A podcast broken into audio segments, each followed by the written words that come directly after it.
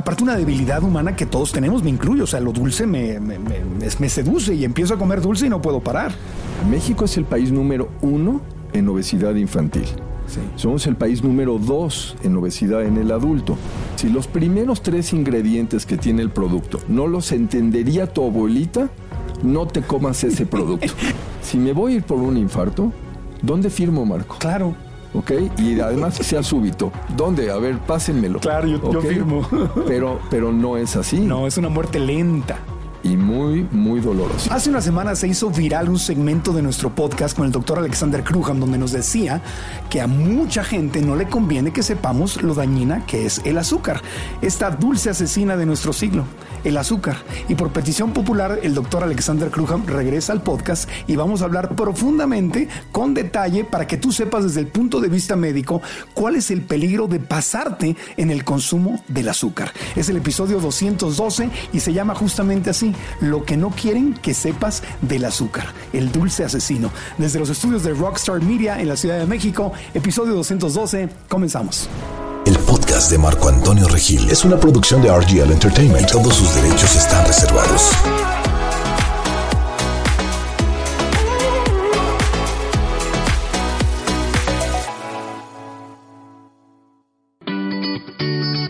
Desde hace más de 20 años, el doctor Alexander Kruham ha ayudado a miles de pacientes a recuperar su salud. Es médico especializado en medicina interna con subespecialización en endocrinología en los Estados Unidos. Siendo uno de los primeros doctores acreditados en medicina funcional, el doctor Kruham considera como su misión crear salud en las personas a través del desarrollo de una cultura de bienestar. Autor del libro Medicina Funcional, la revolución en el tratamiento médico. El doctor Kruham está en el podcast. Pues mi querido doctor, nos hicimos virales, o te hiciste viral, cuando dices que los laboratorios crees que les convenga que sepamos del daño que hace el azúcar y se hizo viral. Pero no nada más el azúcar, o sea, estamos hablando de toda una serie, todo un sistema y la industria farmacéutica, etcétera. Creo que esto movió a la gente porque es un cuestionamiento que realmente tenemos. Aparte, una debilidad humana que todos tenemos, me incluyo, o sea, lo dulce me, me seduce y empiezo a comer dulce y no puedo parar pues eh, hay, una razón, hay una razón de ello. Bueno, hablemos de eso. El episodio está dedicado a entender bien el tema del azúcar por nuestra salud. Eh, ¿Por qué será que se le dice el gran asesino? Me puse a buscar en internet, a revisar artículos y esto del gran asesino del siglo, el dulce asesino, está por todas partes en los documentos científicos, en los documentos médicos. Marco, si tú ves lo que había, lo que sucedía hasta antes de la Primera Guerra Mundial, la Segunda Guerra Mundial, la realidad es que obesidad no era un problema en el mundo. No existía obesidad en el mundo. Y es realmente a partir de poco después de la Segunda Guerra Mundial que tenemos esta epidemia y con ella todos los problemas de diabetes, de hipertensión, de arteriosclerosis, incluso cáncer que está relacionado directamente con esto mismo. Se dispara el consumo de azúcar después de las guerras mundiales. Sí, pero tiene, tiene sus razones. Entre otras cosas, se mecaniza la producción. La producción, así es, toda la zafra de azúcar, los ingenios azucareros. Previo a eso, levantaban la caña de azúcar simple y sencillamente a mano y diseñan máquinas, empieza a hacer esto una producción masiva y de ahí empieza a inundarse. Claro, pero si nos vamos al origen, eh, en los seres humanos cuando estábamos desarrollándonos, estábamos en las selvas, empezamos a... ¿Cuánto, ¿Cuánto azúcar se consumía? Mira, el acceso que teníamos como especie cuando éramos en el periodo paleolítico, teníamos, se calcula que eran alrededor de 22 cucharaditas de azúcar al año. Al año. Al año, no más. 22. Hoy vamos, vamos a hablar de cantidades ya mostradas. 22 cucharaditas. Eso es todo. Al año. En un año. Wow. ¿Por qué? No era nada. Tenías nada más acceso a azúcar en fruta de temporada. Claro. Y además competías con todos los demás animales. En el momento en que precisamente esa fruta maduraba, pues primero llegaban las jirafas y los elefantes y simios más poderosos que nosotros y a nosotros nos tocaban los restos. Claro. Entonces eran 22 cucharaditas al año. ¿Ok? Wow, qué, increíble porque ¿cuántos gramos es, una, es una cucharadita más o menos? Más o menos estás hablando de unos 5 gramos. 5 gramos. Porque aquí, eh, haciendo nuestra investigación, veíamos que la evidencia científica dice que deberíamos de consumir no más de 50 gramos al día. Sin embargo, la Organización Mundial de la Salud dice que la mitad de eso es lo que hay que consumir. O sea, 25 gramos al día como máximo. Bueno, espérame, y ahí, ahí, te va. Entonces, ¿qué pasa de esa evolución del hombre paleolítico? Para los 1800, principio de los 1800, el promedio de lo que consumíamos era alrededor más o menos entre 4 y 5 kilos al año. ¿Okay? De 25... De 22 cucharaditas al año. De 22 cucharaditas a, a 5 kilos al año. Al año, al año. Hoy, en Estados Unidos, ¿cuál es el consumo promedio? Más o menos 65 a 80 kilos al año. 65 a 80 kilos. O sea, estás hablando de que por lo menos la gente está consumiendo medio kilo diario de azúcar. En Estados Unidos. Y México va muy de cerca porque ah, México por le supuesto, está pegado. Por supuesto. Por eso tenemos los problemas de obesidad que tenemos. Sí, en el top 10 de los países que más diabetes tienen en el mundo, que más azúcar consumen en el mundo, México, Brasil, Estados Unidos son los países de América que están... A ver, México es el país número uno en obesidad infantil. Sí. Somos el país número dos en obesidad en el adulto. Y Estados Unidos está al revés. Exacto. También tiene el 1 y 2, pero al Así revés. es. Y tenemos el mayor consumo del mundo de refrescos Claro. per cápita. O sea, por individuo, nadie nos gana. Sí, porque no, no, es que la gente agarre el azúcar y digas, me voy a echar 80 No, kilos de esto al año así, sino que está escondida en todos los ingredientes. Y no estamos hablando del azúcar que viene en un mango o en un plátano, ese no es el problema. No. Es, es el azúcar refinada. Bueno, en aquel, bueno, si te vas al hombre paleolítico, ahí es donde venía el azúcar. Claro, y la quemabas. Sí, por supuesto. La- la Además, necesitabas había que vivir. caminar enormes distancias para poder encontrarla. Sí, est- estás quemándola, estás Sí, quemándola, estás sí. quemándola. O sea, no, y es azúcar no refinada, no procesada, no hay jarabes. Y que viene además con la fibra propia de la fruta. Sea, el problema no es la fruta, aclarémoslo desde el principio porque No, no, cuando no. la gente empieza con esto, dice, ah, es que el plátano engorda, es que el... No, no, no, no. No, la fruta es excelente alimento. No la consumas en jugos, porque de esa manera, evidentemente, estás quitando mucho de esa fibra. Ya no es Y fruta, tienes- es jugo. Y tienes, exacto, tienes una carga enorme, enorme de, de, vamos a decir, va, va a producir una elevación importante de glucosa en tu organismo, ¿de acuerdo? Pero ese no es el problema. La fruta no es, la fruta fresca no es el problema. Al contrario. Sí, De ahí exacto. debería venir nuestra fuente de... Yo no conozco a nadie que haya engordado por comer muchos mangos. No. O que tenga diabetes por comer plátanos. Es correcto. O sea, ¿no? O sea, es así. Ahora, vamos, quiero, quiero que lo entendamos. Entonces, de entrada, estos, ¿cuántos? 70, 80 kilos de azúcar al, al año vienen porque está escondida el azúcar y no solo azúcar, azúcar tal cual, sino jarabes y otros ingredientes y otros nombres que se usan para esconder los azúcares, ¿no? A ver, un- parte, parte de todo este problema, porque hoy tenemos una, una epidemia de obesidad y de diabetes en el mundo, Sí. cosa que nunca antes en la historia había ocurrido. Que está ¿De matando y matando y matando Sí. a la gente. El, el punto es, a ver, déjame platicarte dos cosas primero que nada. Cuando tú lees una etiqueta, o sea, ahí no te va a decir azúcar. No. Esto va a venir escondido con, hay, ¿qué te gusta? 30, 40 nombres diferentes como puede venir el azúcar. Exactamente. Como dice mi hija que es nutrióloga, si los primeros tres ingredientes que tiene el producto no los entendería tu abuelita, no te comas ese producto. No, y de hecho aquí tenemos una serie de productos que vamos a mostrar en la cámara o vamos a escribir para quienes nos están escuchando solamente y nos dimos a la tarea de con una lupa porque mis ojitos no me daban para encontrar lo que decía de azúcar, pero encontramos otros ingredientes, otros jarabes que ni siquiera especificaba cuánto traían. Es allá adentro. correcto. Entonces, hacia el final del programa quiero que analicemos algunos productos como un ejemplo, simplemente para entender. Porque están, en, por ejemplo, en México las etiquetas que dice exceso de azúcares, exceso de grasas, exceso, y, y- y ya me ha tocado amigos que me dicen, es que todo dice exceso, pues todo hace daño, pues, pues ya me da igual. Entonces, No, no, porque estamos hablando de dónde vino toda esta situación y dónde viene la transformación. Si ya de por sí estábamos consumiendo demasiada azúcar, el problema realmente está cuando se procesa ese azúcar de otra, de otra manera y se obtiene de otras fuentes. Y te voy a dar el ejemplo específico del jarabe de maíz de alta fructosa. exactamente. Ese es un veneno. Es, es peor que el azúcar refinado. Ese es un veneno. ¿Y sabes qué sucedió? ¿Sabes dónde empieza realmente la explosión de diabetes y de obesidad?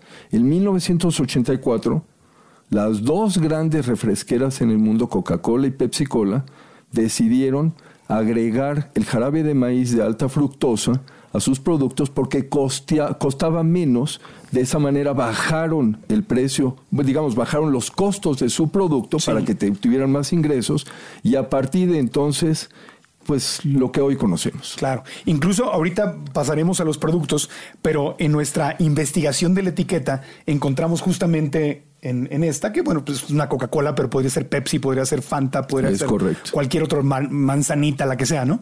Encontramos que decía cuántos gramos trae de azúcar y de azúcar añadida y menciona que trae jarabe de alta fructosa, pero no dice cuánto. Porque por ley no es necesario que lo documenten. Wow.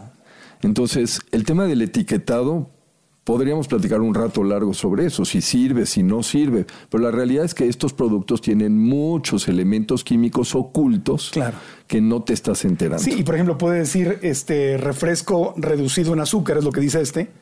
Es un ejemplo nada más, cualquier marca similar pero trae jarabe de alta fructosa. Entonces dice, reducido en azúcar, pero puede tener un montón de jarabe de maíz de alta fructosa. Es correcto. Y entonces ahí es donde, ah, es como un truque. no me estás diciendo toda la verdad. No, no te están diciendo verdad. Redujiste el azúcar, sí es cierto, gracias, pero no me estás diciendo cuánta, cuánto jarabe trae de fructosa. Bueno, pero a ver, todo, todo, todo, sí, estoy totalmente de acuerdo contigo, pero el punto es de dónde viene, qué es lo que pasó como sociedad en, en, todo esto. platícanos de eso, sí, porque esto me suena a mí como a una novia que te dice, no, yo ya no salgo con mi exnovio, sale con otros, pero no te dice que, no me lo dijiste, nada más me dijiste que con el exnovio ya no. O sea, con el que te diste cuenta ya no salgo. A ver, a ver. Pero ¿de dónde viene? Cuéntanos. ¿Qué es, qué es lo que sucede? Mira, después de la Segunda Guerra Mundial, sí Europa está devastada. No hay alimentos, está en una situación de pobreza realmente terrible. Al mismo tiempo en Estados Unidos empieza a haber una enorme, digamos, frecuencia de muertes por infartos cardíacos. Okay. Entonces empieza a haber un cuestionamiento de decir, a ver, ¿por qué en Europa no los hay y en Estados Unidos sí los hay? Y entonces surge este personaje genio o villano, que es Ansel Keys, que él dice, bueno, es que seguramente esto tiene que ver con el consumo de alimentos. Mm. En Estados Unidos consumimos mucha carne, consumimos muchas grasas y probablemente por eso tenemos precisamente esta frecuencia de infartos.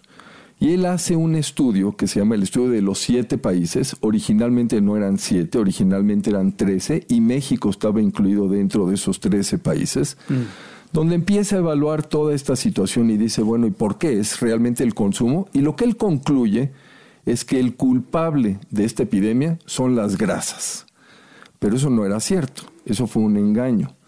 Hubo simultáneamente un grupo que era la era una fundación que estaba patrocinada precisamente por las grandes dulceras y refresqueras que diseña, ellos mismos diseñan un estudio y literalmente le piden a tres médicos de Harvard en ese momento que lo publiquen en la revista más prestigiada de medicina que hay pues prácticamente a nivel mundial. Les dieron todos los datos. ¿Cuánto les pagaron por hacer esto? Al equivalente, les pagaron 6 mil dólares, que hoy en día el equivalente serían más o menos 50 mil dólares. ¿Y qué es lo que sucedió? Estos médicos en ese artículo culparon al azúcar, culparon a las grasas en lugar de haber culpado al azúcar, que era realmente la responsable de todo esto.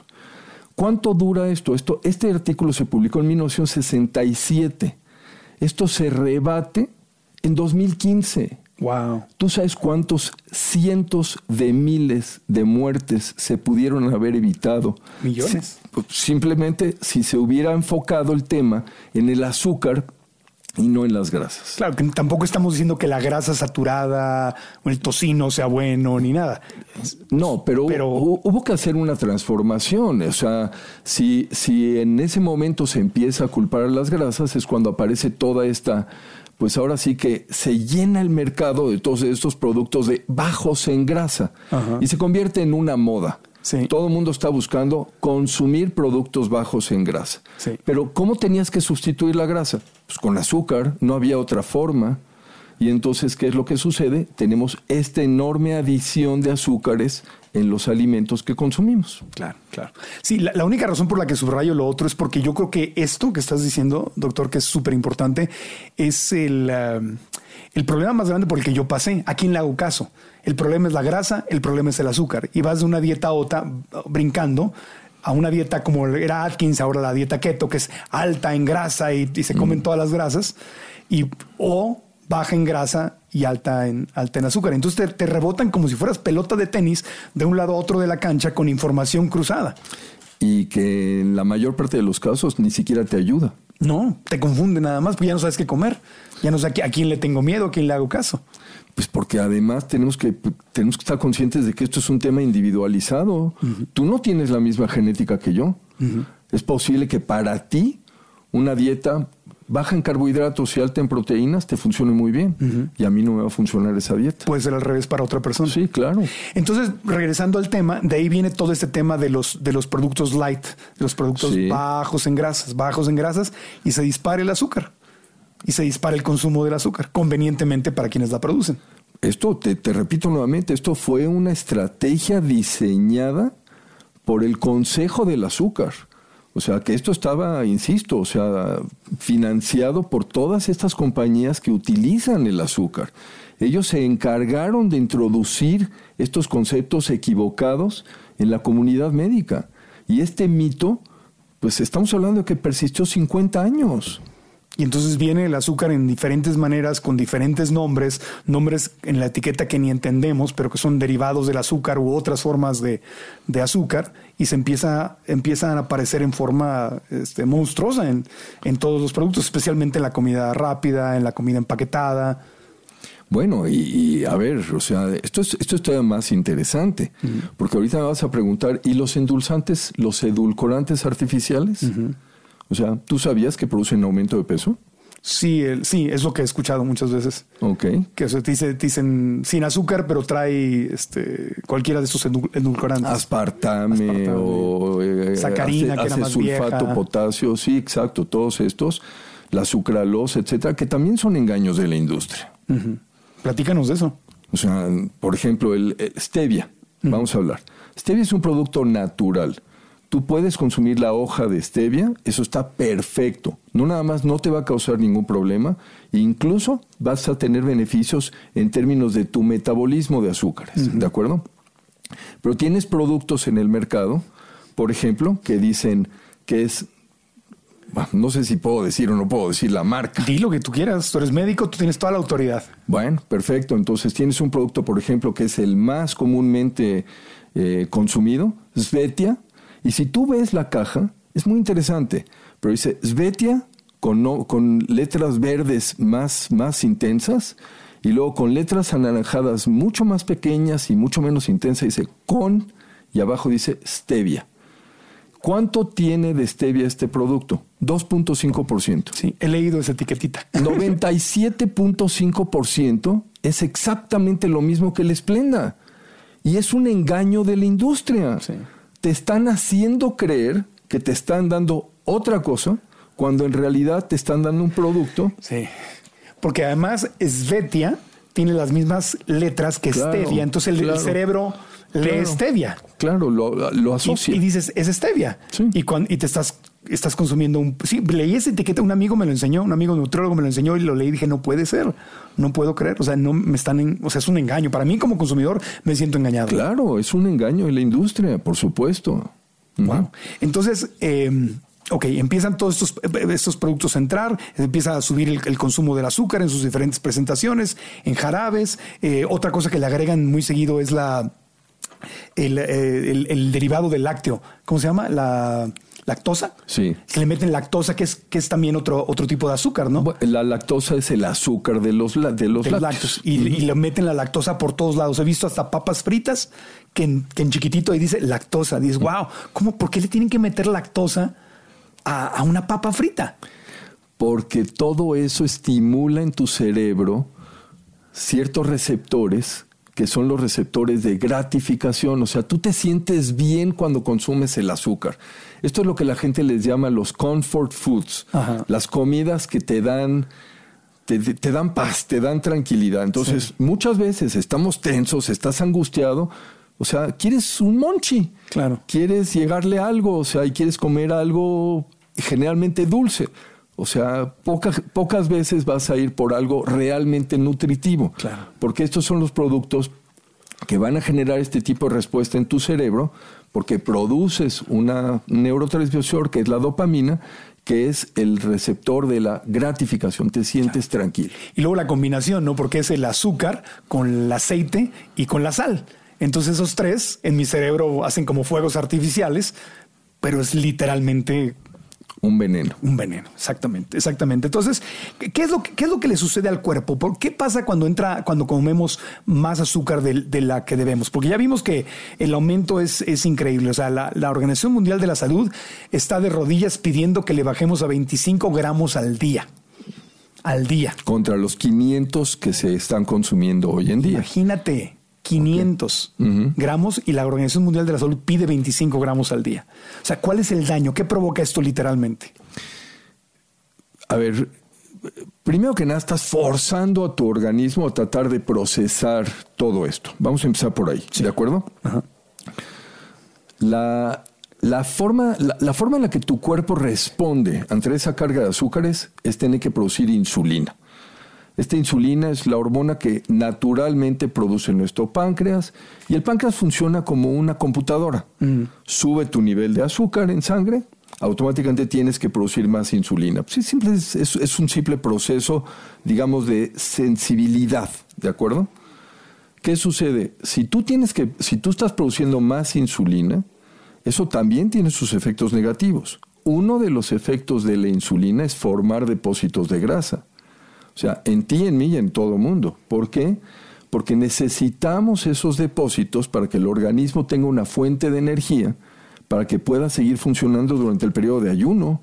Cuando estamos dormidos y no comemos, pues no es que se detiene de repente tu corazón y tu cerebro y tus pulmones, tú sigues funcionando, pero tu cuerpo tiene que tomar esa fuente de energía y viene de esos depósitos de grasa.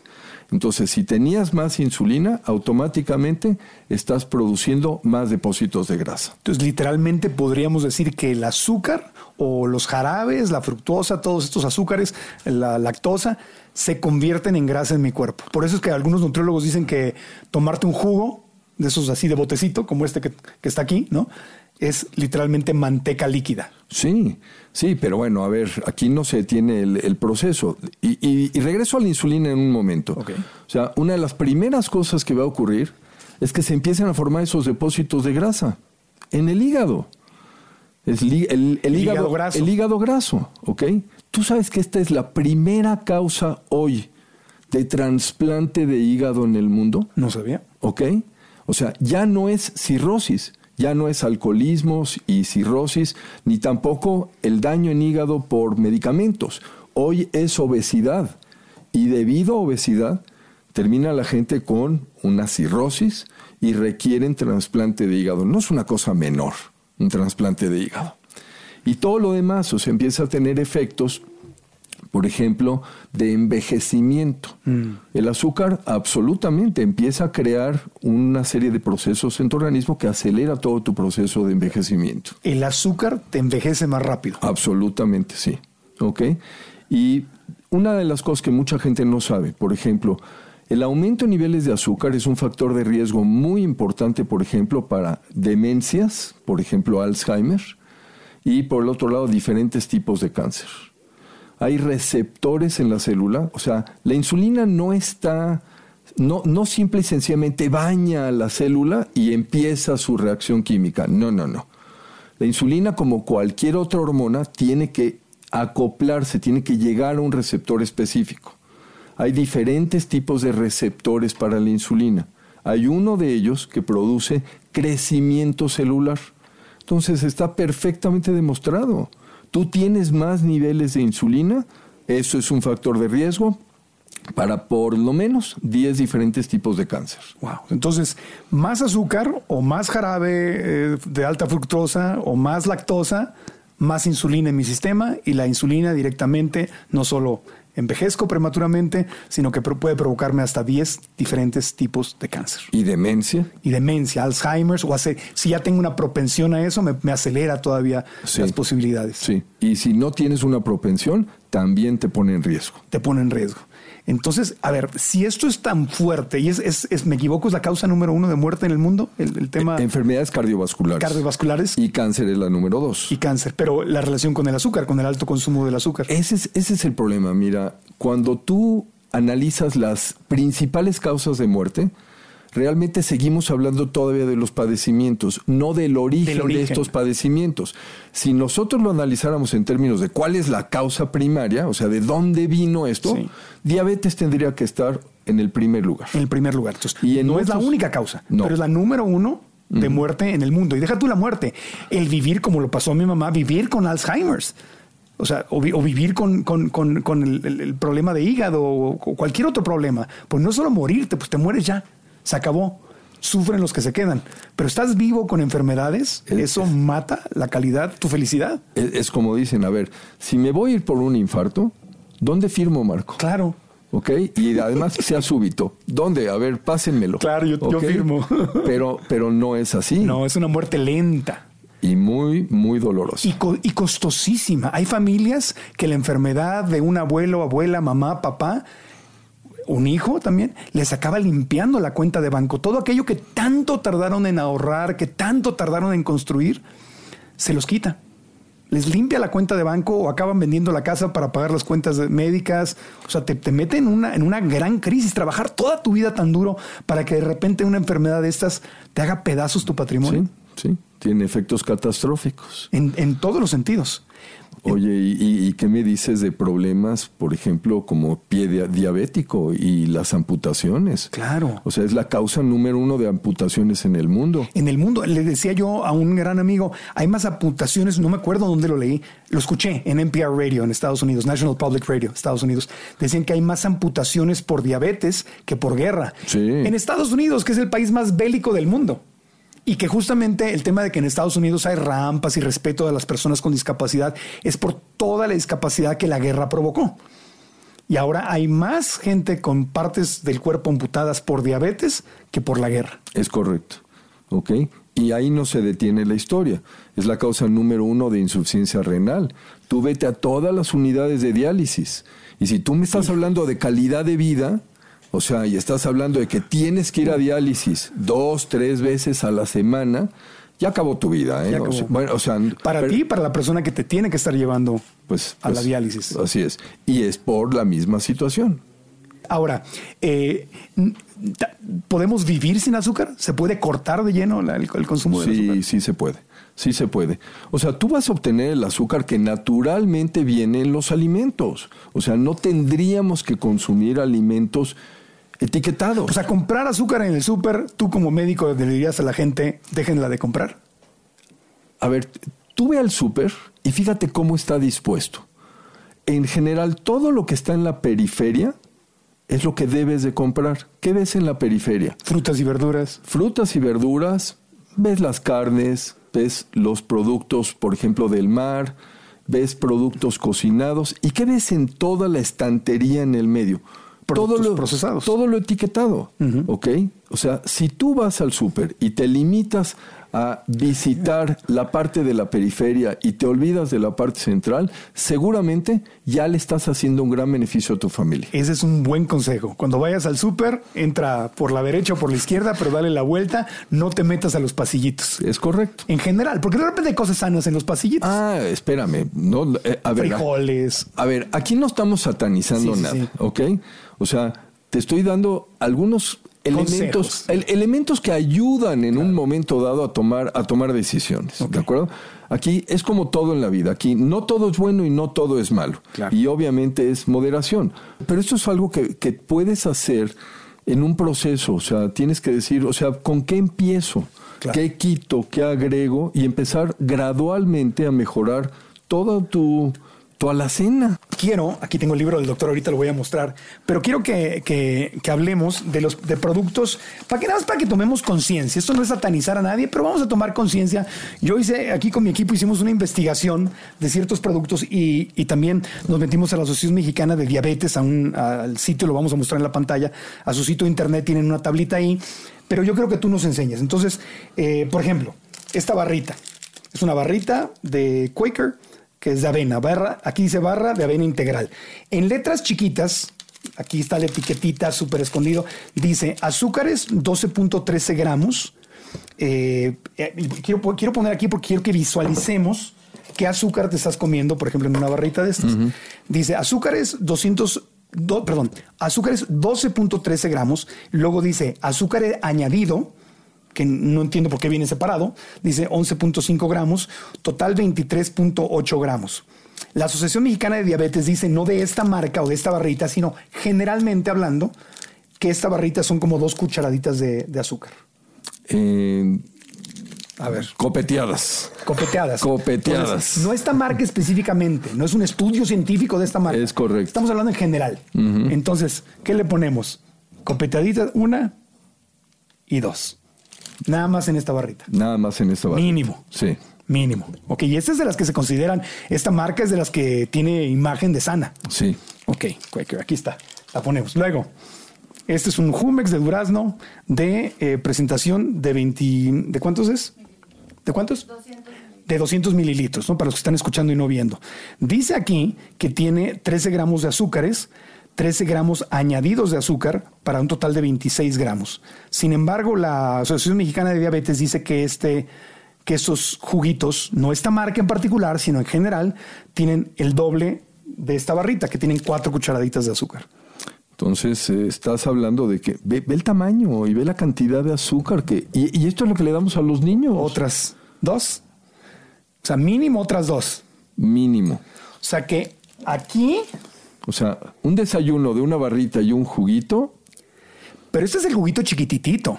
sí. O sea, normalmente te echas un jugo como del doble de este tamaño, ¿no? Entonces, es un montón. Es, Es, un, es un montón de, es un montón de azúcar. Y eso no nos fijamos y decía que no, no nos fijamos si traía fructosa ni nada, ¿no? En este no, no, no revisamos. ¿Podemos echarle un ojito? Ahí les va, en lo que, en lo que vemos el siguiente producto. Gracias. Aquí tenemos este panqueo muffin de Bimbo. Eh, este, este paquete dice 16.7 gramos de azúcar y 16.4 de añadidos. Total 33.1 gramos por panqué. Es correcto. que si te tienes comes ahí dos- tienes dos. Tengo dos. Si te comes los dos, que pues no sé ustedes, pero- Seguramente te vas a comer los si dos. Yo compro un paquete de cuatro donas, me echo las cuatro donas, o esto, pues me echo los dos. Serían 66.2 gramos de azúcar. No revisamos si tenía fructosa o lactosa, otras cosas escondidas. Nada más de azúcar, azúcar. 66.2. La AMD dice que son como siete cucharaditas. Ve nada más. O sea, llevamos ahí cuatro, ¿verdad? Sí, llevados cuatro. Cinco, seis, siete. O sea, Pero este sería el equivalente exacto de este producto. de este, un ejemplo. Sí. Es un ejemplo, no de este producto específico, sino Sí. generalmente. Nada más aquí ya me eché siete cucharaditas de azúcar. No sabemos, si, no, no- no investigamos si tenía fructosa u otras cosas. Ok, ahí vamos. El jugo tiene fructosa, gracias. Tiene alta fructosa. O, te queda- o sea que habría que sumarle. Nada más estamos hablando del puro azúcar. Ok, refresco de lata, el más famoso del planeta, el que recomienda Santa Claus, la Coca-Cola, ¿no? Este dice aquí, este dice refresco reducido en azúcar.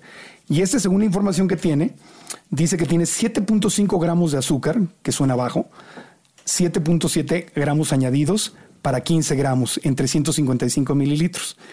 Pero dice, no dice cuánto, pero yo sí lo leímos que dice, tiene jarabe de alta Fructosa. de fructosa.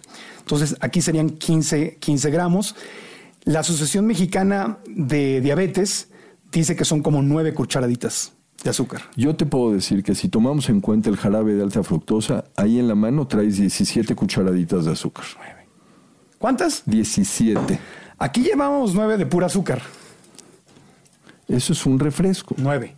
Pero tú dices, si le agregamos la alta fructosa, no re- no esta, no Coca-Cola. No, a ver. Cualquier refresco. Es correcto. Llevamos 9, 10, ayúdenme a contar, 11, 12, 13, 14, 15, 16, 17. Ya tomando en cuenta la fructosa. Eso es un. Eso es. O sea, Es una es bomba. una cantidad enorme. O sea, ¿tú crees que tu cuerpo necesita eso? No, claro que no. No, por, supuesto que no. Y bueno, un refresco más grande, que otra vez, de nuevo es el ejemplo, este es de 600, este es de 355 mililitros, este es un poquito menos del doble. Este declara que en azúcar trae 4.90 y añadidos 4.90, 9.8 9.8 gramos de azúcar, pero también trae fructosa y no te dice cuánto. En esta presentación, la Asociación Mexicana de Diabetes, en este tamaño, dice que tiene 17 cucharaditas. ¿Cuántas son las que dijiste tú de... De, de- ajá. O sea, si le agregamos la fructosa, Seguramente, ahí no te doy el dato exacto de cuánto es, pero in- incre- increíble. Sí, no, o sea, sería una exageración. Y a veces te echas dos. Yo me acuerdo eh, trabajando en, en- en televisión, mis queridísimos y adorados camarógrafos de televisión, aquí en México, cuando grabábamos a Tina del Press y 100 mexicanos dijeron, me acuerdo que los camarógrafos en Televisa ponían la Coca-Cola familiar junto a la cámara para echarse todo el día trabajando, porque los pobres trabajan 8, 10, 12 horas al día y están con la Coca-Cola todo el día. El otro día me encontré a uno de ellos en Teletón y me dijo, ya no tomo Coca-Cola, ya bajé de peso. ¿Te acuerdas que me, decías tú que ya ni me acordé? Yo te decía, sí, me decías, ya no la tomo. Y está ya delgadito, ¿no? Pero se echan una Coca-Cola de al litro o litro y medio, lo que sea, ¿no? En un día entero. O sea, estamos metiéndonos una, una bomba. El tema, el tema es bueno, es bueno. ¿De qué nos sirve visualizar? yo creo que esto es bien importante, porque de otra manera no lo dimensionas, no te das cuenta. O sea, en términos de gramos, esto es abstracto. Sí. Cuando lo ves, de repente tiene sentido. Sí, porque si yo te dijera, a ver, si yo le dijera a cualquiera de ustedes que están aquí en la grabación del podcast, les doy la cucharita, ¿se echarían estas 19 o 20, 15? Nadie en sus cinco sentidos agarraría y diría, voy a comerme el azúcar así. Nadie. Pero escondidita, Pero ese es, ese es el, el punto. O sea, cuando menos como consumidor, sí. o sea, nadie me puede decir qué hacer, porque al final las decisiones son mías. Pero sí tengo derecho a información. Exactamente. información correcta, no engaños. Entonces, yo estoy de acuerdo en que fue un buen estímulo, digamos, un buen principio etiquetar los alimentos. Pero la realidad es que las etiquetas no permiten que conscientemente tomemos decisiones correctas para nuestra salud. Sí, el, el problema es que prácticamente todos los productos las traen. Entonces hace que digas, ay, pues todo hace daño. Nuevamente, ¿qué productos? Si me voy a la periferia, o sea, búscale la etiqueta a una manzana. No, pues no. o búscasela a una calabaza. Un mango, a Pues un, no, un camote, a un no, lo vas, potato. no las vas a encontrar, ¿de acuerdo? Entonces ahí el tema de, de tomar una, una dieta básicamente A ver, como, como dicen, No procesada. los mejores alimentos son los que provienen de plantas. sí. Pero si el alimento que te estás consumiendo se produjo en una planta, ya, ya, ya, ya, ya, busca otra opción. Es una dieta Busca basada en plantas, pero las que hizo la naturaleza, no las que hizo el hombre. Es correcto, no la sí. planta productora. Oye, doctor, háblanos de este, de este tema. ¿El, el azúcar inflama? Pregunto. Qué buena pregunta. 100%. O sea, todo este mecanismo de lo que hablábamos de cáncer y de Alzheimer y de hígado graso, etcétera, son procesos inflamatorios. Cuando tú analizas todas las enfermedades crónico-degenerativas, la- el, eh, digamos, el elemento común es inflamación. Sí. Ahora, ¿qué es inflamación? Para que la gente lo entienda. Inflamación es un mecanismo normal del organismo de supervivencia, es de protección. ¿Para qué te sirve? Esencialmente para tres cosas. La respuesta inflamatoria te permite eliminar agresores, limpiar tejidos y repararlos. Eso es lo que hace la respuesta inflamatoria. ¿Cuál es el problema? Cuando desaparece el estímulo que generó la inflamación, la inflamación debería desaparecer y no desaparece. Eso mm, se llama no hay una resolución, ese es el término que utilizamos en medicina. Y entonces eso es lo que se llama inflamación crónica de bajo grado. Y eso es justamente la característica de todas estas enfermedades. Sí, yo lo veo, me acabo de hacer examen anual de sangre y todo, yo veo que mi, mi doctora lo que está buscando es inflamación, o sea, está viendo, me mandó a hacer otros análisis y me mandó con un especialista y todo porque vio cierto nivel de inflamación en algunas partes de mi cuerpo, eh, no en dentro de los niveles normales, pero altos. Entonces veo cómo sus ojos, como, como profesional de la salud, está buscando que mi cuerpo no tenga inflamación en ningún lugar.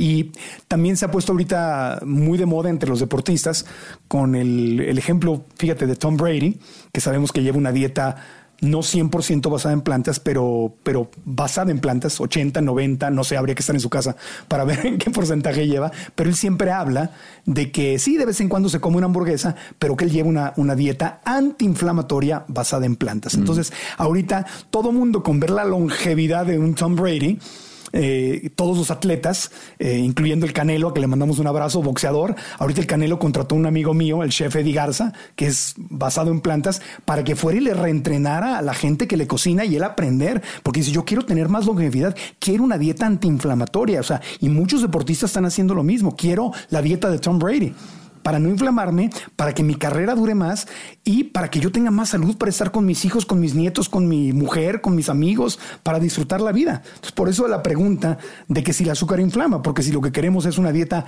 antiinflamatoria, pues ahí está. Te voy a dar un, me voy a ir al extremo porque no voy a demeritar de ninguna manera eh, la carrera profesional de Tom Brady, ni de ninguna manera eh, tampoco la de El Canelo. ¿De acuerdo? Pero déjame irte, irme al extremo. A ver, Scott Jurek, ultramaratonista. Cuando te hablo de ultramaratonista, estoy hablando de carreras de 100 millas. O sea, es una carrera de 160 kilómetros. El, probablemente el ultramaratonista más grande en la, en la historia es vegano. Sí. Es vegano. Sí, sí, sí. Dieta, y, cambió, no, no tenía una dieta. No. Ahorita se me está yendo ahorita el, nombre, pero, pero tiene hasta su podcast, tiene un libro que se llama Going Ultra, cómo, cómo hacerte ultra, y empezó a los cuarenta y tantos años. Y su vida era un desastre y le dio la vuelta con una dieta basada en plantas. Siempre, él sí se fue 100% y a tomar un montón de jugos verdes, alcalinos, y su familia lo ayudó porque él estaba ya en rollos de alcoholismo, de abuso de sustancias. Tiene, es, un libro, Going Ultra se llama en inglés. ¿Es ¿O estás hablando de ese? No, pero, pero, pero no es el único ejemplo hay, de, varios, de los ultramaratonistas. Sí, sí, sí. ¿De acuerdo? Y, tú dices, a ver, puedes hacer una carrera de 160 kilómetros sin proteína animal. Sí, sí se puede. sí, se puede. Y nuevamente, Marco, esto no es para todos y es obviamente, me parece muy lógico lo que Brady dice, o sea, el 80% de mi dieta es basada en esto y me doy mis lujos. Sí. Y velo, el hombre está... Y velo cómo está. No, y además todos, todos lo hemos comentado. Eh, sabemos que Brady es muy cuidadoso, porque es un tipo inteligente, es muy cuidadoso con lo que dice, porque la gente que sigue, a mí me encanta el fútbol americano, pero en Estados Unidos la mayor gente que sigue el fútbol americano, pues son hombres muy carnívoros. Entonces Brady no puede salir, él, es el, el, ídolo de la NFL, no puede salir a, hablar mal del tocino, del, de la carne molida.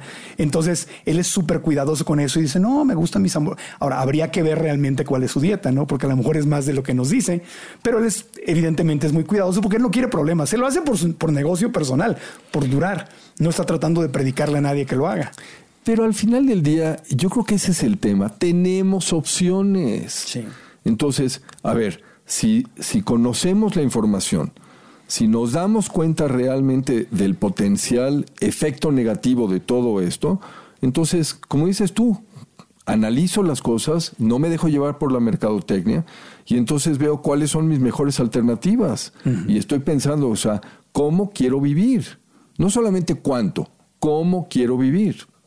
Entonces, doctor, alguien que está viendo este podcast, escuchando el podcast, dice, ya, ya entendí, ok, perfecto, esto es una emergencia, esto es una prioridad en mi salud y en mi vida. Eh, ¿Cómo le hago para empezar? Consejos para empezar con ese cambio. Hay quien está listo para un cambio fuerte y comprometido y hay gente que le ganan los postres y le ganan la, la, comida chatarra.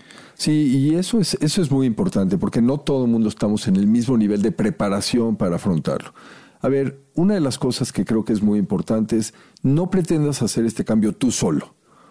creo que necesitas apoyo, ya sean amigos, familia, etcétera. Hazlos partícipes de esto, porque finalmente te van a ayudar en ese sentido. Tu médico, tu profesional de la salud, nutriólogo, quien sea también, pero te tiene que comprender si estás listo o no estás listo. Ahora, esa ida al súper, empieza simple y sencillamente diciendo, o sea, voy a ir nada más a la periferia y no voy necesariamente, no, no me voy a, centrar en los, en los pasillos donde están todos los productos etiquetados, ¿de acuerdo? Y aquello que ya comentábamos y decir también, o sea, la próxima vez que tenga yo el antojo de algo, primero me voy a preguntar, voy a cuestionar, decir, ¿esto lo necesito y realmente es algo que me está ayudando o no me está ayudando? ¿Cuál es el precio que estoy pagando por todo esto? Soy Marco Antonio Regil y te tengo una pregunta. ¿Has sentido que el miedo te paraliza? Te quiero decir algo, es normal sentir miedo especialmente cuando estamos enfrentando nuevos retos, cambios, experiencias, situaciones nuevas, entramos a una situación desconocida en el trabajo, en nuestra vida personal, cuando nos ponemos metas en el nuevo año, es normal sentir miedo, pero si no aprendemos a manejar el miedo, el miedo actúa como un freno que nos aleja y nos detiene incluso antes de empezar y no cumplimos por eso esos proyectos que tanto queremos. Es decir, lo que tenemos que hacer es aprender a manejar el miedo para que el miedo no nos maneje a nosotros. Y por eso he creado una masterclass gratuita donde quiero que vengas para compartirte lo que yo he aprendido y que me ha funcionado y vas a descubrir cómo usar el miedo no como un freno que te detiene, sino como incluso un vehículo que te ayuda a manifestar lo que tanto quieres en tu vida. Así como lo escuchaste, el miedo puede jugar a tu favor si tú sabes cómo hacerlo. Esta masterclass es completamente gratis y te invito a que te registres aquí abajo aquí está la información para que nos veamos y podamos aprender juntos y ganar en este nuevo año. Eh, doctor, te agradezco muchísimo eh, tus consejos. ¿Algún otro consejo que quieras agregarle ahí para hacer el cambio? Eh, bueno, yo sí creo que es importante reconocer, o sea, estamos a la espera de que la industria farmacéutica sea la que venga a solucionarnos el, problema. Y ahora que estamos hablando de diabetes, reconozcamos, por ejemplo, que hay 11 familias diferentes de medicamentos que se utilizan para el tratamiento de diabetes. ¿Qué te dice esto? Si hay 11 familias diferentes, quiere decir que no funcionan. Si la primera hubiera funcionado, nunca tendría por qué haber aparecido la segunda. ¿Estamos de acuerdo? Sí. Entonces es esquizofrénico, es absurdo pensar que va a surgir un nuevo medicamento que va a ser la pastilla mágica que va a venir a resolver esta, esta situación. Sí, lo que decías en el podcast anterior, no ser paciente, sino ser proactivo, ser socio de salud con mi médico, con mi nutriólogo, con mi profesional de la salud. Así es. Soy corresponsable de mi salud. Nadie, nadie se va a preocupar como yo me puedo preocupar y yo me debo de preocupar por mí. Y el médico no estudió, la mayoría, la mayoría no estudió nutrición, no puede ser el médico mi nutriólogo. Yo tengo que buscar mi nutrición, informarme, enterarme de todo. Escribiste un libro que puede ayudar mucho, se llama Medicina Funcional. Te pregunto, ¿este libro es para profesionales de la salud o lo puedo leer yo? No, es para el público en general y precisamente la idea era que la gente se enterara de que existen otras opciones. Es un modelo diferente de, de medicina. ¿De qué hablas en este libro? Mira, eh, los tres primeros capítulos son básicamente una descripción de todo lo que conforma esta medicina funcional, cómo se hace, cuál es el significado de cosas, como por ejemplo ejercicio, la alimentación, el sueño, tratamiento hormonal, cosas por el estilo. Pero los cinco últimos capítulos decidimos incluir aquello que pensamos que es lo que más preocupa y más lastima a la sociedad. Entonces hablan estos cinco capítulos de envejecimiento, cáncer, enfermedades eh, metabólicas como diabetes, obesidad y problemas de colesterol y triglicéridos, problemas cardiovasculares y el último es de problemas neurológicos como Alzheimer. Y todo se puede de a poquito a poco o de lleno, como tú quieras. Sí, Pero el tema es avanzar. Ah, no, a ver, cada pequeño cambio que hagas, Marco, es como un maratón. Un maratón son 42 kilómetros y empieza con el primer paso. Claro un pasito a la vez. Doctor, además tienes una clínica maravillosa de la que he escuchado cosas muy positivas y hay mucha gente que va a querer decir, oye, quiero ya que el doctor sea mi médico o quiero consultar con un profesional entrenado por él. ¿A dónde pueden encontrarte? Mira, toda la información e incluso también todos los datos de redes sociales están ahí mismo en la página que es www.vitaplenus, con B de Víctor, vitaplenus.com. Ok, Ahí está, lo ponemos en las notas del podcast, la ponemos en pantalla y los que están escuchando lo pueden encontrar también en las notas de, del podcast. Pero muchas gracias, doctor, gracias por haber estado con nosotros. Espero que este, que este episodio les haya servido mucho, eh, que satisfaga la demanda que dijeron, queremos que hablen del azúcar, queremos que se metan a fondo, creo que lo, creo que lo hicimos y te agradezco mucho que tengas esta línea, que además yo sé que, que podrías estar recibiendo mucho dinero si estuvieras hablando de otra manera y alineándote con otros intereses y eres una, una persona muy ética y con todo el corazón puesto realmente en la salud. Sí, es, eh, mira, eh, estoy convencido de esto, estoy convencido de la responsabilidad que asumimos, o sea, yo como profesional de la salud con, con la gente y la que todo mundo debemos de tener y, y para mí no hay no hay vuelta a hoja. Esto es lo que tiene que ser. No aceptas patrocinios de la, de la industria del azúcar o de la no, no, no, no hay los manera. embutidos ni nada. No hay manera. No te dio millones de dólares la, la, la industria del, del, del kale o de la espinaca o de la cebolla. Oja- ojalá hubiera, ojalá hubiera una industria de, de- de- así es. De la avena, Ah, la es. poderosa industria de la avena. No la hay, no la hay. Ojalá. Todavía no la hay. Ojalá nos ayudaran. Bueno, pues muchas gracias, doctor, de todo corazón, por haber estado con nosotros. Y a ustedes también, amigos, gracias. Están escuchando en cualquiera de las aplicaciones de podcast, Apple Podcast, Spotify o cualquiera de ellas. Cinco estrellas, una buena reseña nos ayuda muchísimo. Suscríbanse para que reciban cada semana el podcast. Y en YouTube, denle like al video, activen la campanita para notificaciones y suscríbanse al canal si no lo han hecho. Esos segundos que se toman ustedes para hacer eso, al podcast nos sirve muchísimo. Recomiéndenlo, compártanlo y dejen aquí abajo en YouTube los comentarios y díganos qué fue lo más importante que se llevan, lo más importante que aprendieron. Si no están en YouTube, pueden ir a mi Instagram, Marco Antonio Regil, o Facebook, igual Marco Antonio Regil, y ahí donde estamos publicando los segmentos del podcast, dinos por favor qué fue lo más importante que aprendiste. Comparte este podcast con la gente que más amas, con la que más quieres, con tu familia y con tus amigos, para que llegue este mensaje a más y más personas. Hasta la próxima, aprendamos juntos. Este episodio fue grabado en Rockstar Media Studios, Ciudad de México.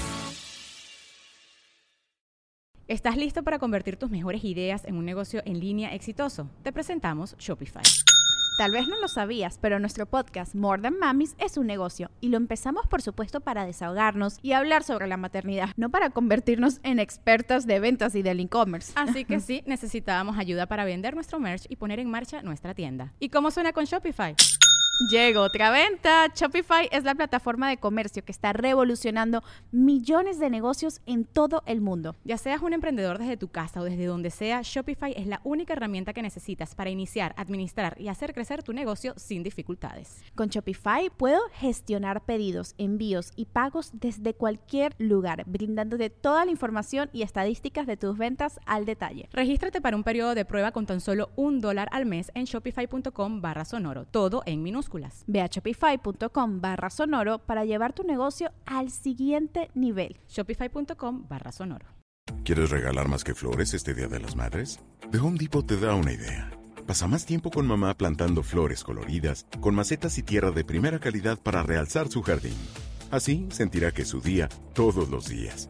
Llévate tierra para macetas Bigoro por solo $8.97 y crece plantas fuertes y saludables dentro y fuera de casa. Recoge en tienda y sigue cultivando más momentos con mamá en The Home Depot. Haces más, logras más. Más detalles en homedepot.com diagonal delivery.